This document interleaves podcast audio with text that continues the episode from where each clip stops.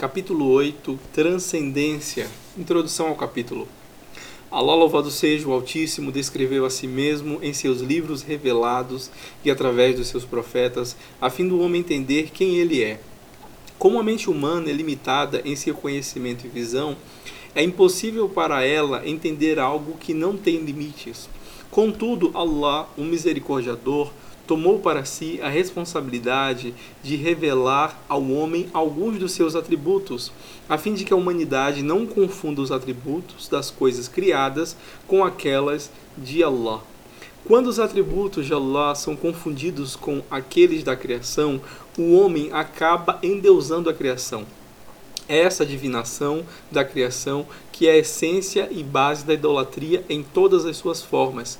Em todas as religiões pagãs e cultos, os seres criados ou objetos são dotados falsamente pelo homem com atributos divinos e, consequentemente, transformados em objetos de adoração ao invés de Allah ou parceiros com Allah.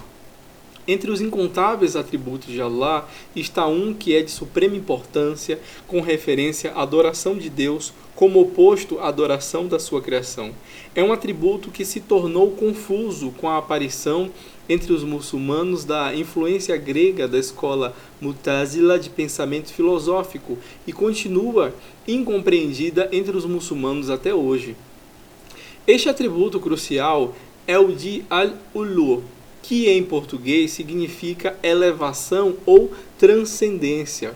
Quando é usado para descrever Allah, esse atributo refere-se ao fato de que Allah está acima e além da sua criação.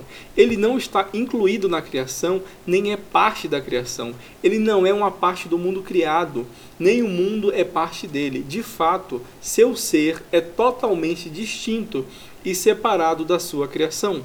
Ele é o Criador do universo e seu conteúdo é parte da sua criação. Portanto, seus atributos funcionam sem restrições em sua criação. Ele vê, ouve e sabe tudo, e ele é a causa principal de tudo que acontece dentro do mundo da criação. Nada acontece sem o seu consentimento. Portanto, podemos dizer que o conceito islâmico de Allah em relação à sua criação é essencialmente dualista, mas em relação ao Allah sozinho ou à criação sozinha, ele é estritamente unitária.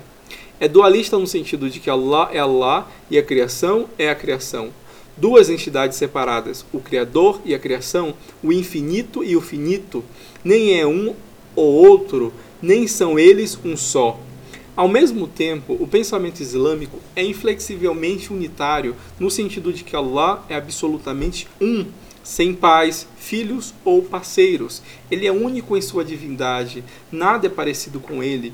Ele é a única fonte de força no universo e tudo depende dele. Igualmente, é firmemente unitário, face a face com a criação, porque todo o universo e seu conteúdo foram criados por Allah sozinho Todos os seres criados e entidades são produtos do mesmo Criador e, como tal, são criados da mesma substância elementar, tijolos da natureza.